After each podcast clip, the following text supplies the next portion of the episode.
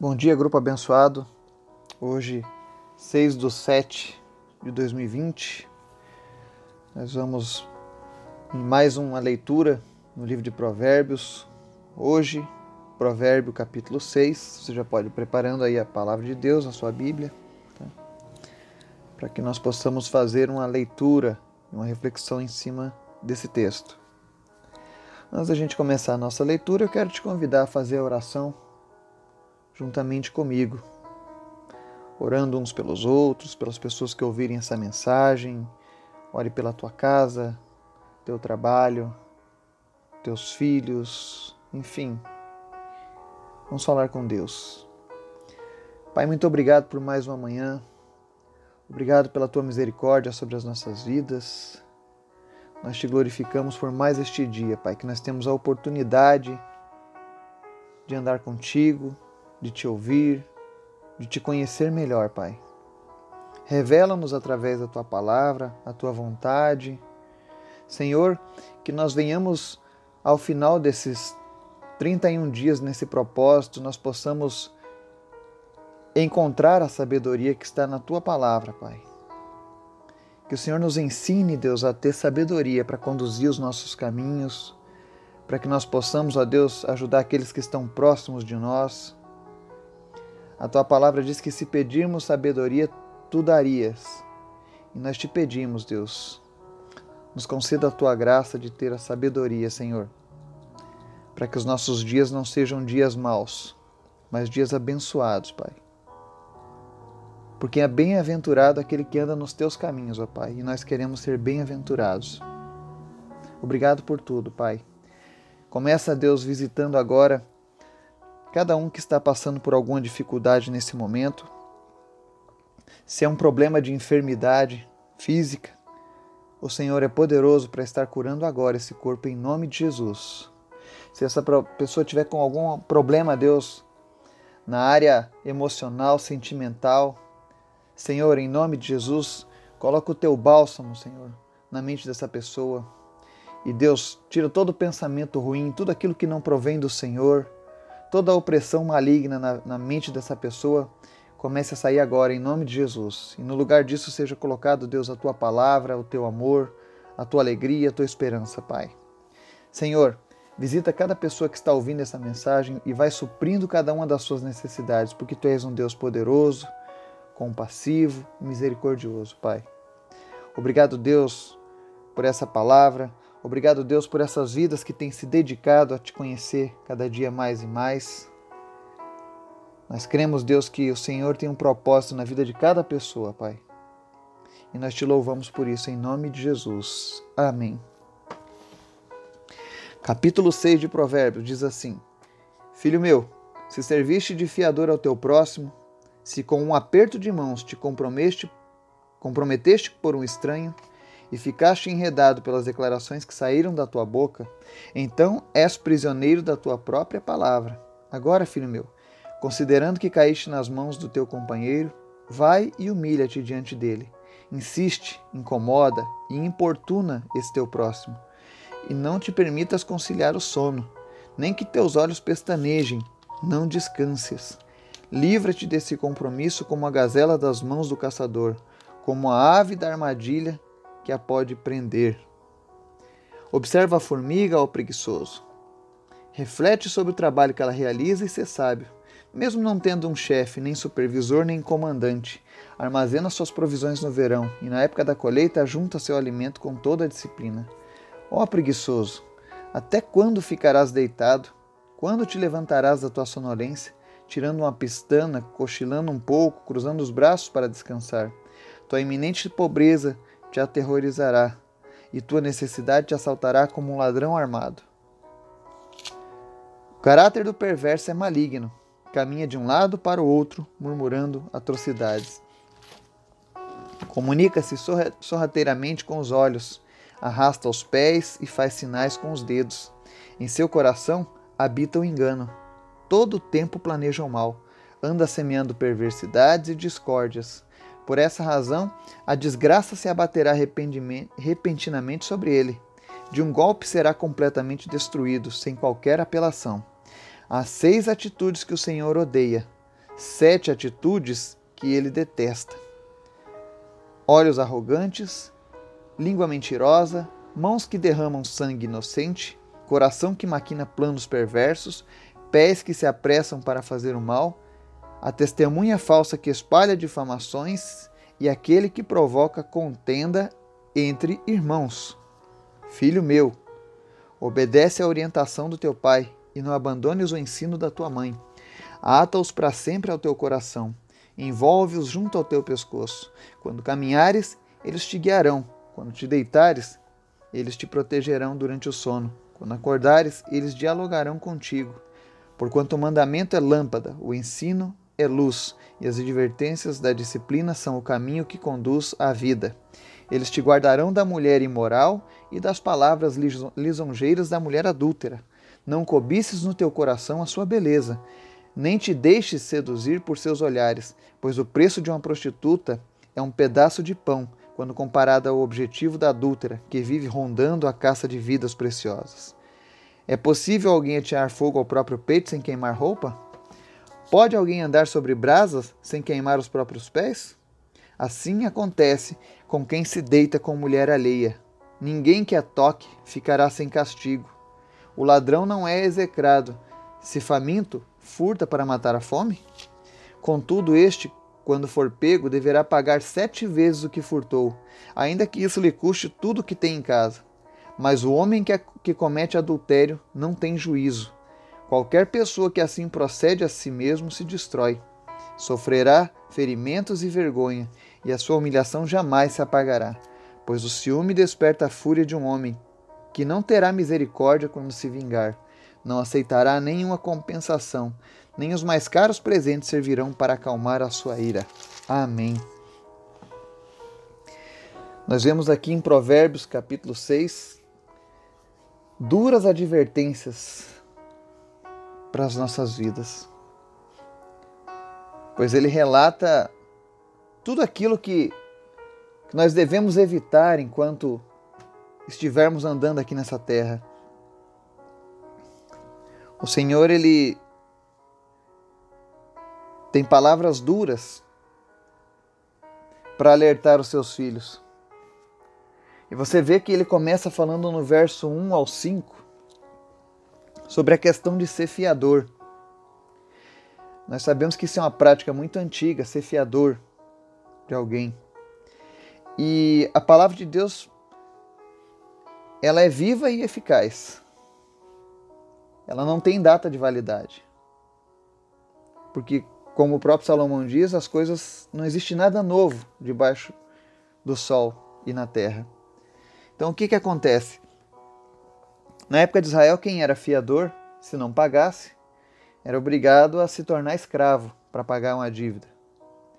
Não mudou muito. Porque aqui ele está dizendo que se você for fiador de alguém, fuja dessa enrascada. Porque a Bíblia coloca contratos selados, seja com assinatura, com aperto de mão ou com a tua palavra, são para Deus como um compromisso sério que precisa ser cumprido.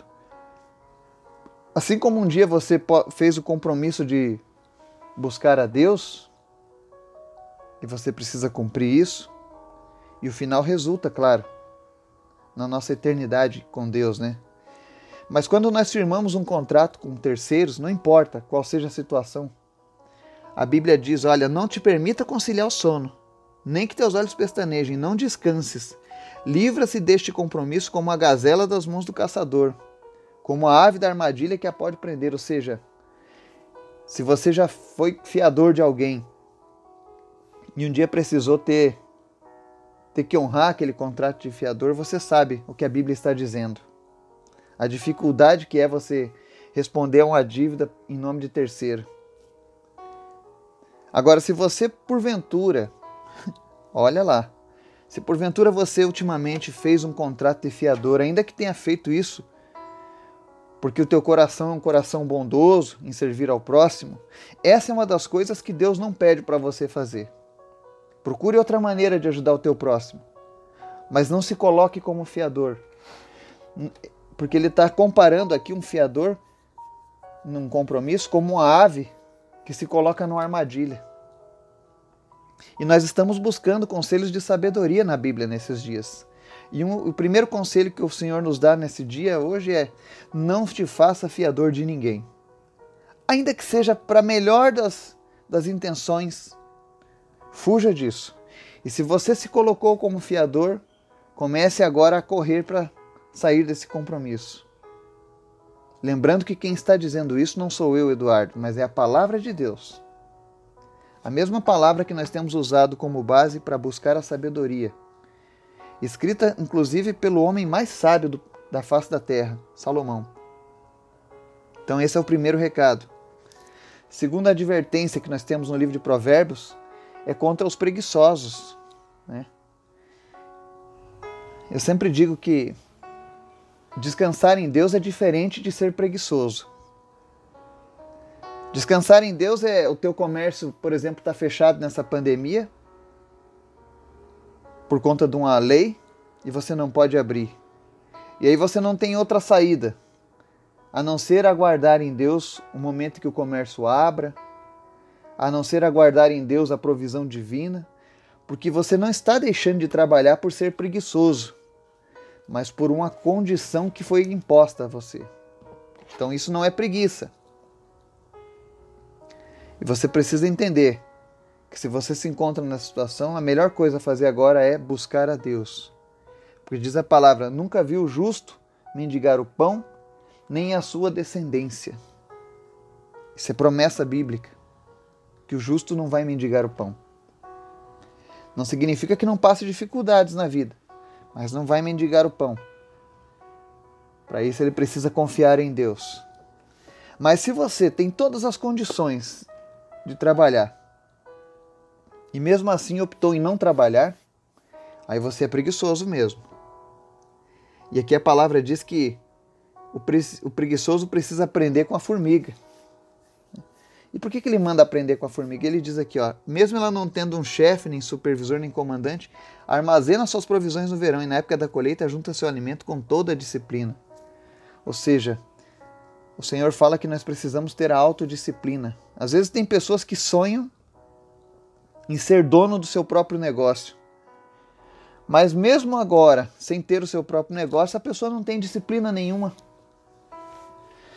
não tem autocontrole sobre as coisas que fazem. Então aprenda com a formiga. E ele diz assim: Ó oh, preguiçoso, até quando ficarás deitado?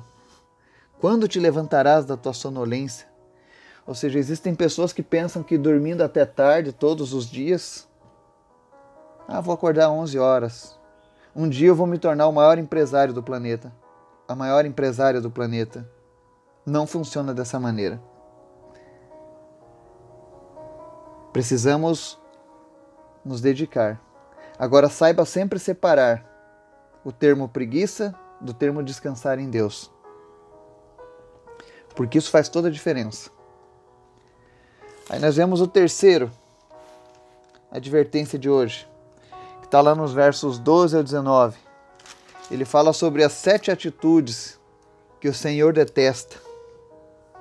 Né? Aí ele começa aqui a primeira: olhos arrogantes língua mentirosa, mãos que derramam sangue inocente, coração que maquina planos perversos, pés que se apressam para fazer o mal. Porque tem pessoas que, quando é para fazer a maldade, rapaz, ela se antecipa até. Mas quando é para algo bom, é sempre uma dificuldade. Mas os, os principais aqui, tem sete ele detesta, ele diz assim: testemunha falsa que espalha difamações. Nós vivemos na época das fake news, né? E muitas dessas fake news é, é, é, são falando mal do caráter das pessoas, sabe? Nós vivemos tempos em que as pessoas estão acostumadas a acusar qualquer um de qualquer coisa. E se você tiver determinado posicionamento, você acaba acreditando em tudo de fato sem, sem ao menos dar o benefício da dúvida. Mas esses que são testemunhas falsas, cuidado. Deus odeia essas coisas. E por último, ele diz assim: aquele que provoca contendas entre irmãos. Muito cuidado, você que semeia contenda. A Bíblia diz que aquele que semeia contendas colhe tempestades. E sempre, toda família tem pessoas que são invejosas, ciumentas, que adoram ver o circo pegar fogo, adora fazer uma fofoquinha. Eu sempre falo num termo que existe alguns que fazem a fofoca santa. É quando você sabe que alguém está passando por um problema e você vai lá pedir ajuda de oração por aquele problema daquela pessoa, mas você não está ali para pedir oração para aquela pessoa. Esse é só uma desculpa que você tem para dizer: olha, fulano está assim, assim assado, sabia? A pessoa, meu Deus, é mesmo? É, vamos orar por ele. Mas na verdade você não foi para orar. Você fez aquilo ali para fofocar. E Deus conhece o coração do homem, sabe? E mais grave ainda é aquele que provoca contenda entre irmãos. Lembra de Jacó e Esaú? A mãe deles provocou contenda. Quando ela tinha posicionamento a favor de um irmão e não do outro. Então nós precisamos tomar cuidado. Porque essas coisas Deus odeia. E por que, que Deus nos adverte? Porque Ele sabe que se nós seguirmos por esses caminhos, em fazer essas coisas, nós estaremos nos afastando de Deus. Nós estaremos mostrando que nós não temos sabedoria na nossa vida. E o objetivo dessa palavra de Deus para as nossas vidas não é ficar nos acusando. Não é uma coisa prazerosa de Deus ficar apontando os dedos para os nossos defeitos. Ele não faz isso apenas por fazer. Mas o amor dele é tão grande que ele está nos alertando: olha, filho, não faça tal coisa. Foge disso. Às vezes você se pergunta, né? O que é que eu preciso fazer para Deus, para agradar a Deus? Bom, eu estou te falando hoje o que você não precisa fazer. De não fazer essas coisas, você já está com 50% garantido em agradar a Deus. Não só agradar a Deus, mas também endireitar os caminhos da tua vida. Eu digo sempre de fazermos essa reflexão nos livros de Provérbios porque nós não somos perfeitos, nós cometemos erros. E talvez um ou outro desses erros a gente esteja cometendo. Então é tempo da gente refletir um pouco sobre isso. Será que eu tenho feito isso? Será que eu tenho sido essa língua mentirosa, Senhor? Será que eu vivo maquinando planos perversos? Será que eu sou desses que se apressam para fazer o mal? Será que meus olhos são arrogantes? Será que eu espalho difamações? Ou será que eu provoco contenda entre irmãos, entre pessoas? Eu preciso compreender quem eu sou. Porque às vezes o pecado ele nos, nos deixa entenebrecidos, ou seja, você fica como se tivesse numa situação de, de êxtase, sabe? Como se você tivesse amortecido, você não sente mais as coisas que você está fazendo. E geralmente isso acontece quando você pratica tantas vezes as coisas erradas. Você acaba ignorando isso no teu íntimo. A tua carne te faz fazer sentir isso. Mas sempre existe a oportunidade de refletirmos, de nos arrependermos e recebermos o perdão do Senhor. Ele sempre está pronto para nos perdoar. Amém? No final, ele encerra aqui, dos versos 20 a 35, falando sobre os perigos do adultério, mais uma vez. Ele diz assim que a pessoa que corre para praticar o adultério é como você ateasse fogo na, no próprio peito. Ou seja, não tem como não queimar a tua roupa sempre vai ser algo perigoso. Sempre vai ser algo que você vai colher frutos de amargura, de dor, de sofrimento. E ele diz que a única forma da gente fugir do caminho do adultério é guardar os mandamentos de Deus. Inclusive, ele diz aqui, o, o, o Salomão, que ele aprendeu desde a sua infância, ou seja, ele aprendeu do seu pai e da sua mãe a não cometer adultério, a fugir dessas coisas, a fugir das mulheres imorais, a não cobiçar a beleza. E entenda, achar beleza e cobiçar são coisas diferentes, tá? Ele está falando, não cobiça no teu coração a beleza. Nem se deixe seduzir por olhares da mulher imoral. Aqui ele diz mulher imoral, mas nós sabemos que isso aqui serve tanto para o homem quanto para a mulher.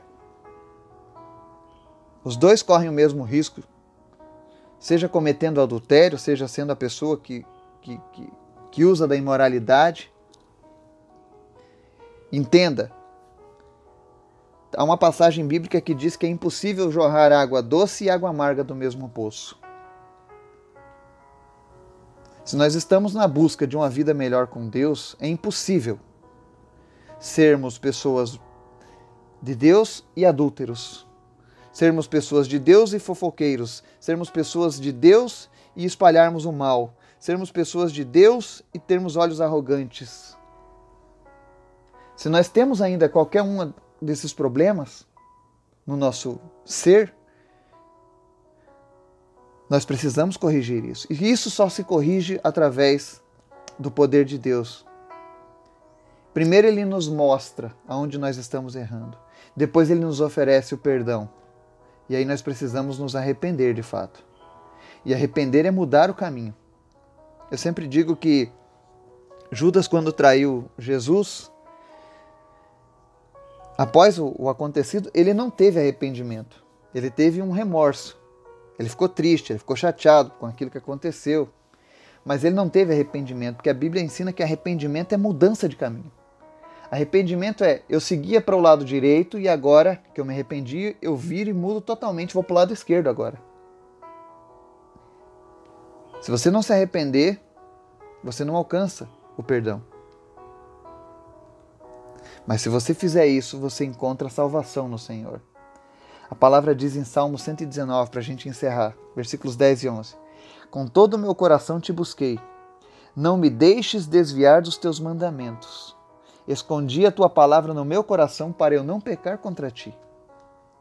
Que essa seja o nosso mantra diário. Senhor, eu estou te buscando com meu coração. Não me deixe desviar dos teus ensinamentos. E não só isso, esconda a palavra de Deus no coração, para que nós não venhamos a pecar contra o Senhor nem contra o nosso próximo.